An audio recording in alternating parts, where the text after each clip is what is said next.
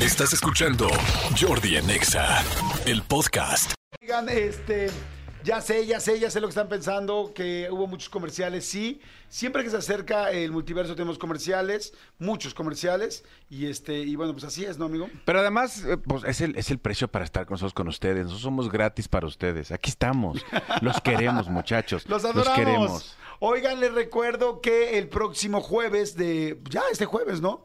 Este jueves voy a estar a las 7 de la noche en el Fat Burger. Vamos a inaugurar el nuevo Fat Burger que va a ser en Parque Tepeyac, ahí en esta plaza que está increíble. Así es que ahí nos vemos a las 7, 7 de la noche. Va a haber fotos, vamos a estarnos conociendo, eh, vamos a, por supuesto, autógrafos, lo que quieran. Me va a dar mucho gusto conocerlos. Y además, a los primeros 100 que se formen va a haber una súper, súper sorpresa. Así es que desde muy temprano fórmense en Parque Te- Tepeyac, en Parque Tepeyac a las 7 de la noche va a ser, pero yo creo que ustedes me formaría antes porque en Mundo E eh, las filas fueron larguísimas, amigo, desde temprano, pero Sí. es que vale la pena, Sí, realmente. vale lo que les vamos pena. a dar vale la pena.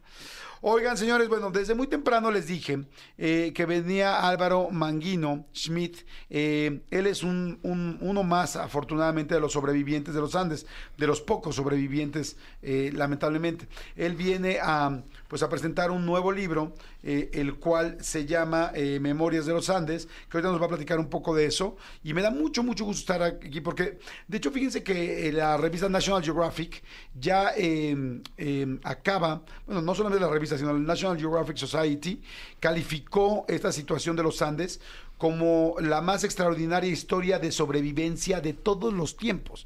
Hay muchas historias de sobrevivencia, afortunadamente, eh, no son, también las conocemos porque son internacionales, pero nunca una más impresionante, con más días, con situaciones más complicadas, con elementos más complicados alrededor de ella, como los sobrevivientes de los Andes. Y hoy me da muchísimo gusto y siempre es un honor poder recibir a alguien que, que, pues bueno, tengo mucho que aprenderle y estoy seguro que muchos de ustedes también. Así es que mi querido Álvaro Manguino, ¿cómo estás mi querido Álvaro? Qué gusto conocerte. Buenos días, bueno, encantado de estar aquí con ustedes. Es una situación un poquito especial la de hoy porque en realidad vengo a presentar un libro que no es mío. Sí, lo sé. Este, yo di muchas charlas con mi mejor amigo de los Andes, que era José Luis Inciarte, y acaba de fallecer hace dos meses. Y antes de que falleciera, él se había comprometido a venir a hacer el lanzamiento del libro aquí a México. Ok. Que fue una edición especial, especial la que se hizo acá. y bueno, y hablé con él y le dije, coche, si tú no puedes ir y querés que yo vaya, yo voy.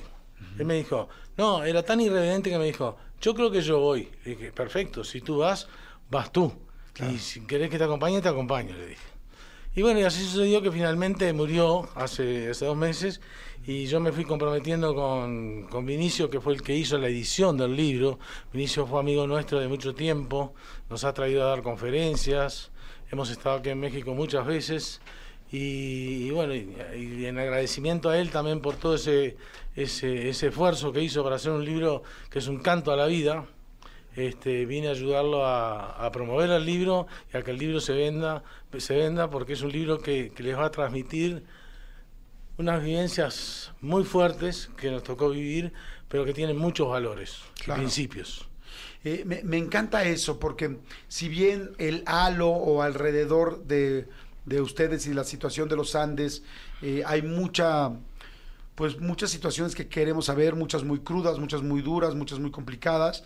Eh, me gusta mucho el trasfondo de esta situación y es cómo logra uno sacar adelante, vivir 72 días. Eh, eh, en 30 en temperaturas de 30 grados bajo cero sin ninguna preparación previa evidentemente pues es un accidente y cómo uno sale adelante. En este programa mi querido Álvaro eh, buscamos mucho eso el cómo todos los días puedo encontrar el cómo sí cómo puedo conseguir el sí se puede no tú, tú, tú manejas una conferencia un llamado que sí se puede y depende de nosotros.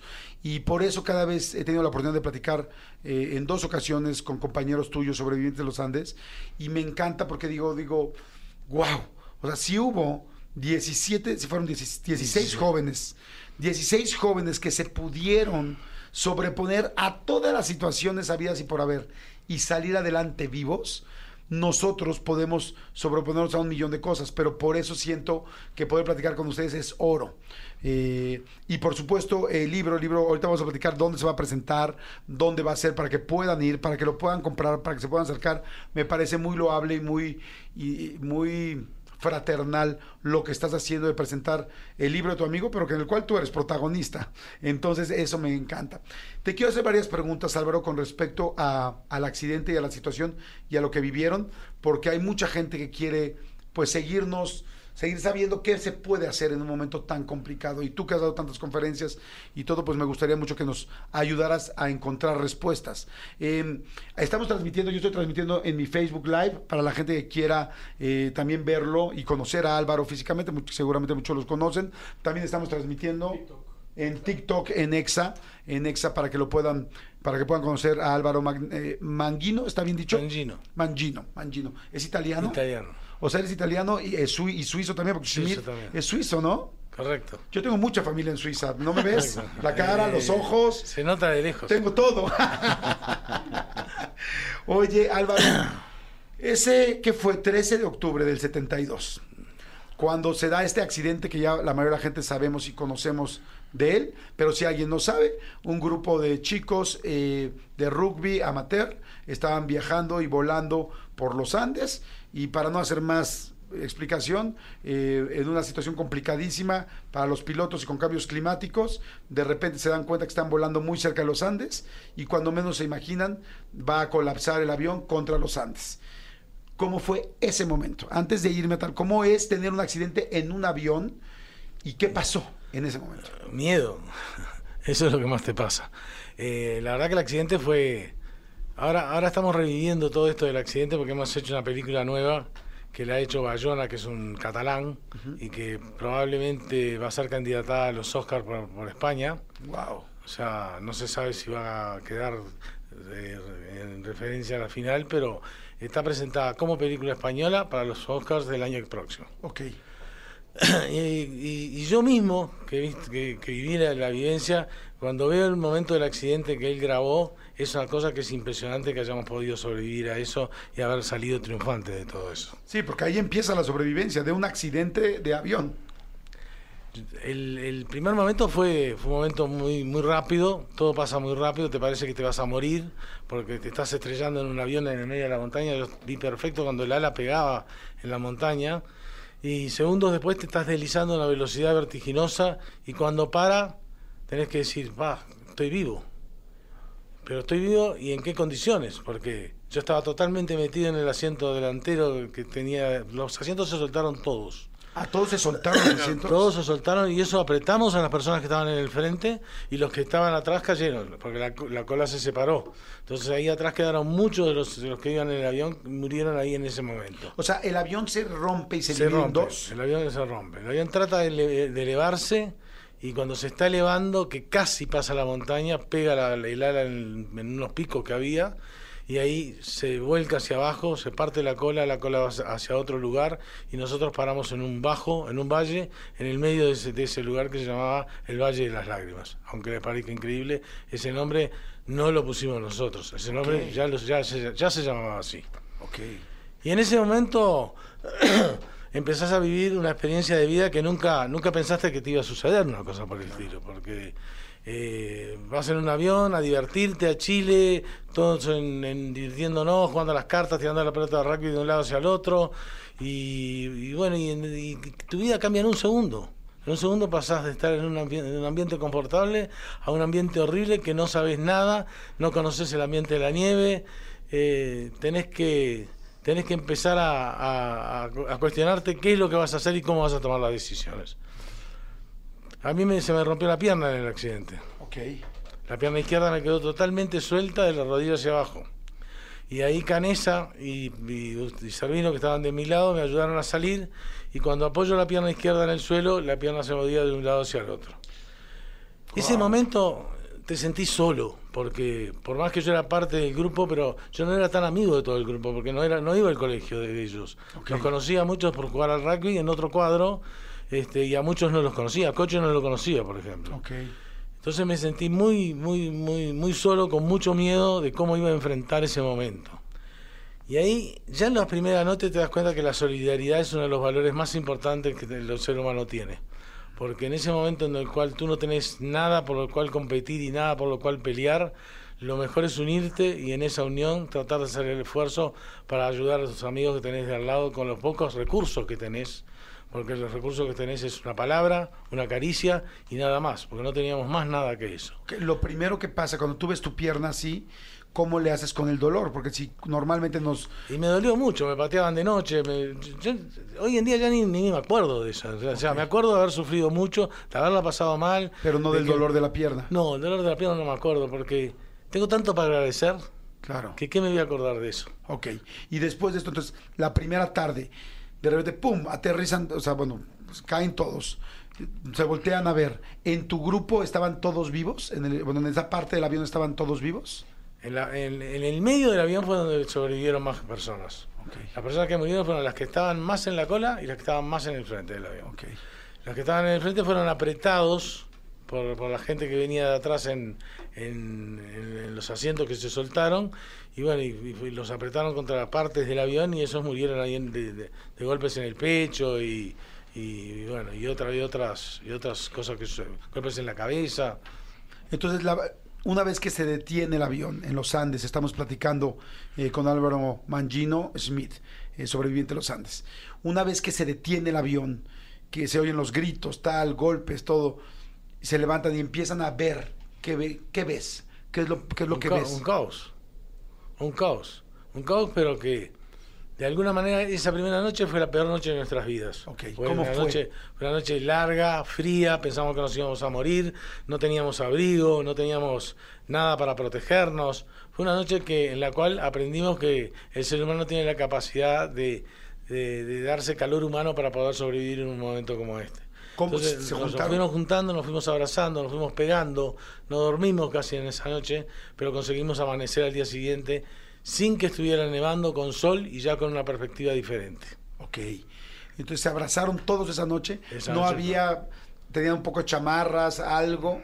Nada, no No teníamos manches. nada. Teníamos nada porque las, las valijas estaban muchas en la cola y las otras estaban en el frente del avión, atrás de la cabina de los pilotos y no podías llegar porque estaba, estaba lleno de personas heridas y en, en- en malas condiciones.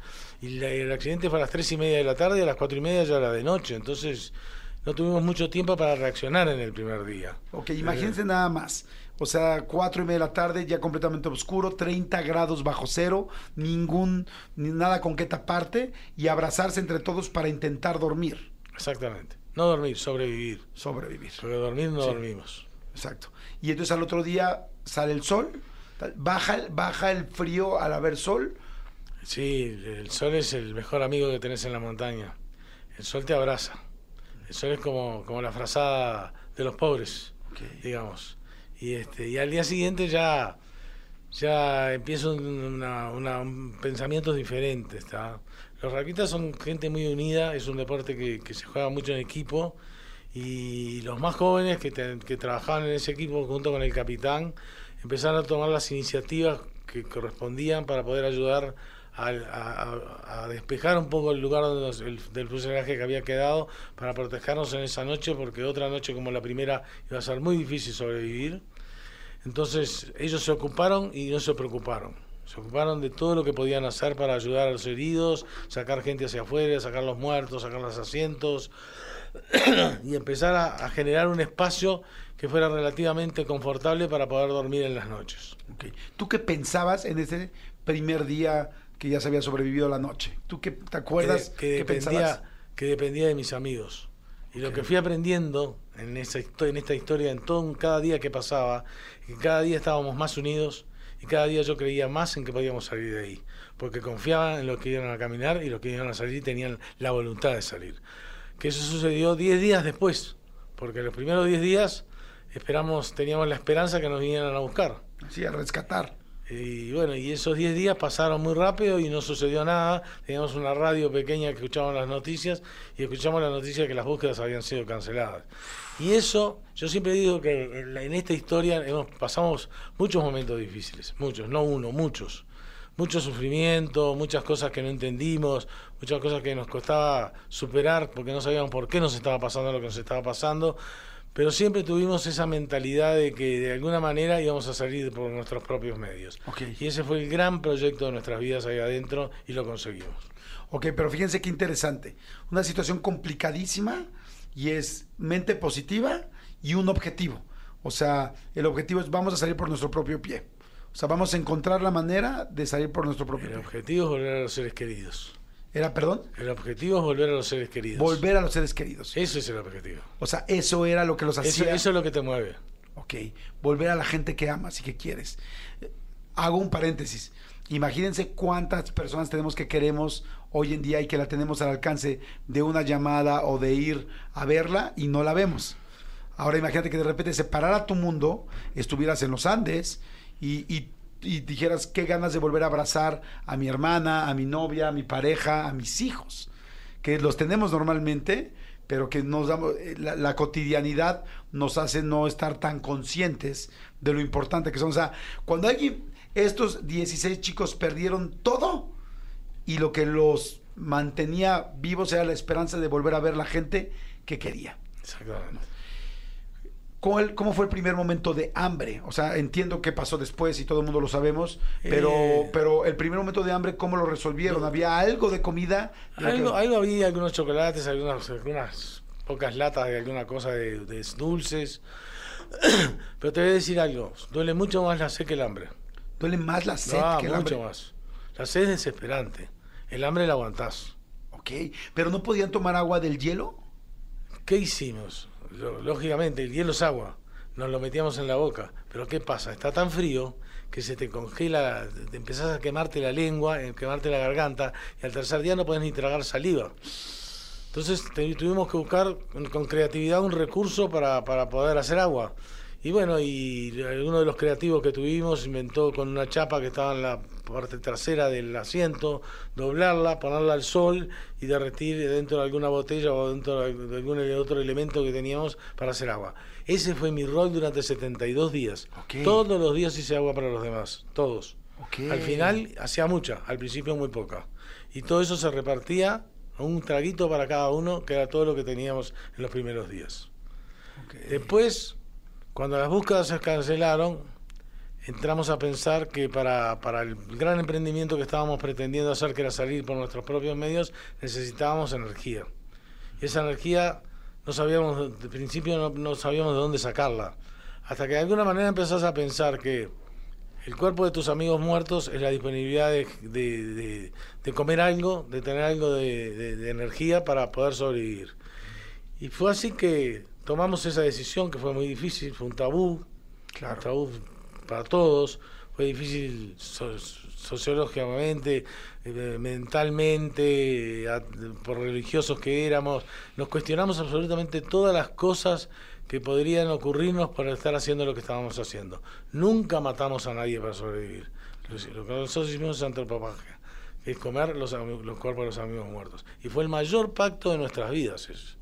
Porque hicimos una reunión, un cónclave esa tarde cuando decidimos, en el cual todos opinamos, todos pusimos todos los pros y los contras de lo que estábamos haciendo, pero todos, todos, absolutamente todos, ofrecimos nuestro cuerpo si moríamos para que nuestros amigos sobrevivieran. Ok, o sea, todo el mundo dijo, Sí. sí es fuerte, pero si yo muero, ocupen mi cuerpo para poder alimentar y salvar a los demás. Exactamente. Sí, entonces ahí, de alguna manera, estaban en igualdad de situación con la gente que ya no podía votar, que ya había fallecido. Es como, nos- yo me pongo igual que el cuerpo que está aquí, que no lo pudo decidir, pero que seguramente decidiría lo mismo. Exacto. Este, debe haber sido muy fuerte, con todos los puntos a favor y en contra. Fue muy fuerte, fue muy fuerte. Y no todos lo tomamos igual. Algunos fueron más fáciles otros más difíciles. Yo fui fácil. Yo te lo digo, fui fácil, no me costó. Si tú dijiste, sí, necesitamos Sí, sobrevivir. tengo que, tengo que alimentarme para poder seguir. Y no me importaba, comías un pedacito así de carne congelada, no tenía ni gusto a nada. Entonces, no tenía sentido no aprovechar lo que, lo que podíamos utilizar para poder cumplir con el compromiso que nos habíamos puesto, que era volver a nuestros seres queridos. Entonces, todo depende cómo, se- cómo la cabeza es muy importante en una historia de estas. La cabeza de todos. Tú tenés que ser fuerte, tenés que generar esa fortaleza del miedo que tenés, el miedo es el miedo lo tenés constantemente, te pensás que te podés morir de un día para el otro, por eso todos los días teníamos que hacer algo para, para que sucediera algo al día siguiente, como ser rezar, tener fe, eh, hablar de comidas, este, a contar buenas historias para reírnos. Todo eso fue importantísimo para que nuestra presión de cuerpo y alma y mente pudiera superar lo que estábamos viviendo. Ok. Oye, ahorita regresando un poco a lo de la comida, ¿nunca pudieron hacer fuego? ¿No tenían cerillos, encendedores, algo que pudieran hacer una fogata y pudieran cocinar esta carne? Lo intentamos. Teníamos un encendedor que funcionó los 72 días. Un Ronson que existe hasta el día de hoy, ¿Así? que era de Pancho Delgado y lo tiene hasta el día de hoy. Y él ya no fuma más ni nada, pero él tiene su Ronson en el bolsillo siempre para darle fuego a alguien. El, el- el- el encendedor está perfecto, ¿no? es una, una joyita. Este, intentábamos, traía un cajón de Coca-Cola de madera, Ajá. que lo pudimos quemar un poco y tratamos de hacer algo de comida cocida para facilitarle a los que les costaba más comer la carne cruda. Pero no conseguimos, no conseguimos generar el calor suficiente para poder cocinar y no teníamos más elementos para quemar tampoco. Ok. Cuando, cuando sabes que estás comiendo carne que fue de algún compañero tuyo, este, está congelada, está fría y está cruda, ¿no? Eh, ya vayamos, quitamos la parte moral que es que ya me la explicaste. Este, te mueres tanto de hambre que te da lo mismo así como ¡oh! te la comes así feliz o no necesariamente. no es, no, es, no es feliz, no es feliz. Tenés que mentalizarte que es lo que hay que hacer. No, no, no, no cuestionábamos lo que estábamos haciendo. No, no me importaba ni el gusto que tenía o no tenía. Era una defensa que teníamos para poder sobrevivir. ¿Qué, eh, me- te iba a preguntar que qué hacían diario, este, pero ya me dices, no, hoy vamos a rezar, hoy vamos a contar historias, hoy vamos Todos a... los días rezábamos. Un rosario completo. Ok. Eh, y, y en ese momento sentiste que tú, tú eras católico, ¿Sí? ok, y, y en algún momento sentiste esa conexión de me vas a salvar, o sea, sentiste que estabas hablando con tu, con tu Dios. Dicen que los seres humanos necesitamos un ser superior cuando nosotros ya no podemos hacer nada aquí. Eh, ¿Te fue realmente gran ayuda? que ¿Cómo era tu relación? A ver, tu- tuvimos de las dos cosas. Porque por un lado, yo siempre, en la reflexión final que saco de todo esto, que nosotros pusimos todo lo que teníamos y Dios puso el resto, sin ninguna duda. Pero Dios también nos estimó mucho.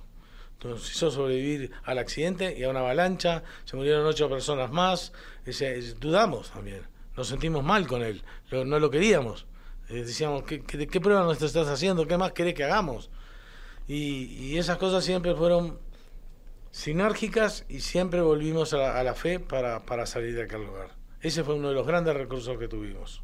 Ok, fíjense, hay cosas bien interesantes de lo que está diciendo eh, mi querido Álvaro. Eh, estamos platicando con Álvaro Mangino, sobreviviente de los Andes, eh, porque yo estoy tratando como de traspolar, de cambiar todo esto a los problemas que tenemos normalmente en la vida, ¿no? O sea, es, primero te pasa algo que no sabes por qué te pasó a ti, ¿no? Que no tiene un porqué. Lo primero que es empezar a trabajar es, ya déjate de preocupar por qué te pasó a ti, ya estás ahí empieza a ver, a ocuparte. Me llamó mucho la atención que dijiste eso.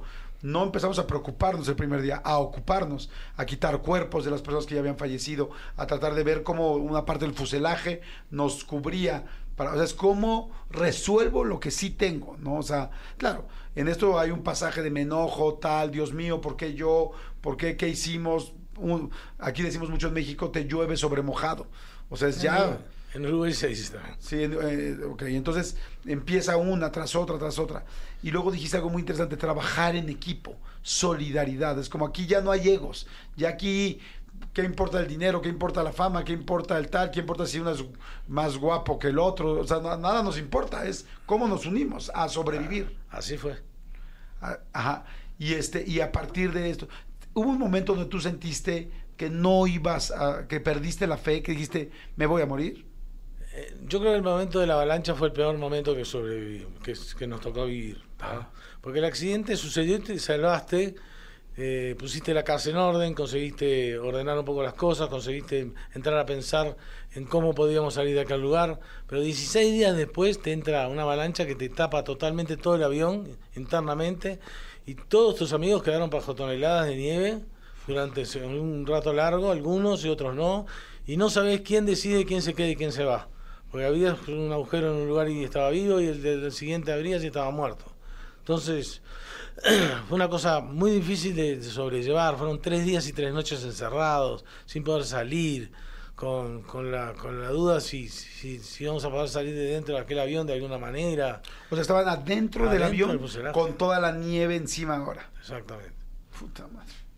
O sea, pasamos tres días y tres noches todos mojados. O sea, habíamos salido todos de abajo de la nieve donde estábamos, pero con un- tal vez un poco menos de frío porque se había, se había hecho como un iglú. Entonces, pero estábamos todos mojados. El frío que teníamos era terrible. Y finalmente, y, te- y tuvimos que hacer un acceso de oxígeno también. Tuvimos que abrir un poquito el- con un fierro el techo, porque cuando prendíamos el encendedor, que era lo único que teníamos para iluminarnos en la noche, eh, se, se apagaba. Y cuando se empezó a apagar nos dimos cuenta que no teníamos suficiente oxígeno. Ok. Entonces tuvimos que hacer con un caño para arriba y, y- y romper el hielo que había arriba y ese caño nos filtraba, filtraba aire para adentro del fuselaje. ¿Y cómo salieron de ahí? Salieron, algunos de los chicos empezaron a, a moverse hacia la cabina de los pilotos y en la cabina de los pilotos el avión estaba en esta posición así, había una ventana que estaba hacia arriba, la, ventana lateral al piloto, digamos, y pateando esa ventana consiguieron sa- de sacarla del marco y por ahí empezaron a salir arrastrándose hasta, hasta afuera del avión que estaba totalmente tapado de nieve. Ok. Había muchos metros de nieve que tenían que pasar. Había, no, que pasar no. Una vez que, que patearon las ventanas, el, el- se quedó libre. Estaba, el avión estaba tapado, pero nivel- al nivel que, te- que tenía el techo del avión. Ah, ok, ok. Sí, porque si hubiera habido 4, 5, 6 metros arriba de ustedes. No, ese hubiera Madre sido mucho más difícil. Claro. Que hoy en día, cuando tienes un problema en la vida normal, después de que la vida te dio la oportunidad de regresar, de estar vivo y de hacer una, de seguir tu vida, eh, cuando tienes un problema, ¿qué piensas? ¿Cómo lo sacas adelante? Agradezco estar vivo primero. Y todo el mundo tiene su propia cordillera, y la de cada uno es la peor. Y todos ten- volvimos a tener cordilleras diferentes. A todos se nos han muerto familiares, amigos, este, hi- hijos algunos, este, y la vida, la vida continúa. Y la vida es corta y hay que, como decíamos con Coche siempre, que lo más importante en la vida es ser feliz. Y para ser feliz tenés que entender cuánto más importante es dar que recibir. Y eso fue lo que hicimos nosotros en esos 72 días. Dimos todo lo que teníamos. Claro. Y eso, y eso te ayuda. ¿Ves cualquier problema de ahora más chico o no necesariamente? Los problemas hay que atacarlos, hay que resolverlos. A veces se puede y a veces no. No todo tiene solución. Pero bueno, hay que resolverlo de alguna manera. A veces es malo, a veces es bueno, pero, pero tenés que resolverlo. No Después- podés dejarlo latente ahí que, que un día explote una bomba. O sea, hay que enfrentar las hay que cosas. enfrentar las cosas. Con estos 50 años extras que te regaló, la, te regaló las, que te se regalaron ustedes, como dices tú, Dios hizo su parte y ustedes otra gran parte. ¿Qué son las cosas que más te hubiera dolido no haber tenido si hubieras fallecido en los Andes? O sea, de las cosas nuevas que tienes en estos 150, en estos 50 años, que dices, wow, qué bueno que volví a vivir, esto, que, que pude vivir esto. Yo, tuve, yo ya tenía mi novio, Ajá. que es mi señora actual. Tuvimos cuatro hijos. Ese era el sueño que teníamos todos. Coche también estaba, cuando, estábamos ahí adentro hablábamos siempre de, porque no todos fuimos tan transparentes en el sentido de la fidelidad, de la, no de la fidelidad, del- de, de- comunicarte con tus seres queridos. Otros buscaron otras herramientas. Yo mi herramienta era hablar con ella todas las noches. Y bueno, y Coche también un poco con Soledad. Y Soledad y Margarita, que eran dos de las novias de los sobrevivientes, sabían que estábamos vivos. Junto con Laurita Zurral, con la mujer de Canesa también. Se juntaban a hablar de eso. Pensaban que estábamos vivos. Mi madre también. Y hubo algunas personas que, que sintieron el momento que murieron sus hijos, padres de nuestros amigos, que sintieron exactamente el día que murieron y se sintieron horribles ese día. O sea que el hablar con ellos de alguna manera y tratar de transmitirles que estábamos bien y que no se preocuparan, yo no sé si esa conectividad, quién la hace y cómo se hizo y si funcionó así como yo te estoy diciendo, pero yo te aseguro que mi madre y mi mujer y mi, actual mujer creían que yo estaba vivo. Fíjense qué, qué interesante, digo, Dios quiera que no necesitemos estos consejos, pero la realidad es que podemos apagar el aire tantito, por favor. La, la realidad es que no, pues que claro que puede suceder. Entonces, si tú estás lejos de tu familia, hay mucha gente que nos escucha en Estados Unidos, por ejemplo, que está lejos, hay gente que está incomunicada, hoy lamentablemente hay mucha pérdida de niños, de hijos, secuestros, hay muchas cosas, pues lamentablemente muy fuertes esa energía que estás diciendo, esa conectividad que tienen las personas sin un celular de por medio, sin un teléfono, sin nada más que solamente la energía, el corazón, el espíritu, las almas, no sé cómo llamarlo, como tú bien lo acabas de decir. O sea, qué coincidencia que los papás de tus compañeros sabían exactamente, sintieron el momento en que fallecieron. Y qué coincidencia que las personas como tu novia en ese momento sabía que estabas vivo. O sea, hay una conexión de seres humanos que quizá todavía no medimos nosotros y no importa si estás en, en los Andes o si estás eh, a miles de kilómetros de distancia. Es, así, funciona así. Es, es, una percepción rara, difícil de explicar. La gente te va a decir, no, me estás mintiendo, no, no, te, no te creo. Y no me importa que no me creas. Claro. No me importa, fue lo que yo hice. Claro. Y, y resultó. Pero qué, qué, qué, qué buena información para saberla y para tenerla. Ojalá que no la tengan que utilizar. Este, Álvaro, qué interesante poder platicar contigo. Gracias, muchas gracias por este tiempo. Este, este libro se va a presentar, tengo entendido que el día de hoy, Memorias de los Andes, que es el 50 aniversario. El libro original es de Coche Inciarte, tu gran amigo, por lo que veo que se hicieron grandes amigos a partir de esto. Y este, y lo vas a presentar tú aquí en la Ciudad de México. Eh, es así, ¿no? Es un honor para mí hacerlo. Claro. Es un honor. Realmente me siento feliz de poder hacerlo esto por él. Lo hablé con él antes de que se muriera y el irreverente me decía, no, Alvarito, capaz que yo voy todavía. Coche, si tú vas, vas tú, yo no voy. Yo solo te digo que si necesitas que yo vaya, yo voy. Y me dijo, está bien, si me pasa algo, anda. y aquí estás. La, la, la, la presentación del libro va a ser hoy en Villa Olímpica este 9 de octubre a las 19 horas, a las 7 de la noche. La entrada es completamente eh, libre en el Cine Villa Olímpica, que bueno, pues es muy famoso. Cine Villa Olímpica en Tlalpan a las 19 horas. Eh, ¿Vas a dar una plática, este Álvaro? ¿Vas a platicar un poco de esto o cómo va a ser la presentación? Voy, voy, a, voy a, a lo que vine. Voy a transmitirle a las personas que ese libro es un canto a la vida. Que el que lea ese libro va a sufrir por algunas cosas que sucedieron y va a salir muy contento por muchas cosas que él dice. Es una persona muy mística, con una, con una calidez para hablar impresionante. Este, era una persona divina, una persona buena, este, y vale la pena realmente porque es un canto a la vida que no te lo podés perder.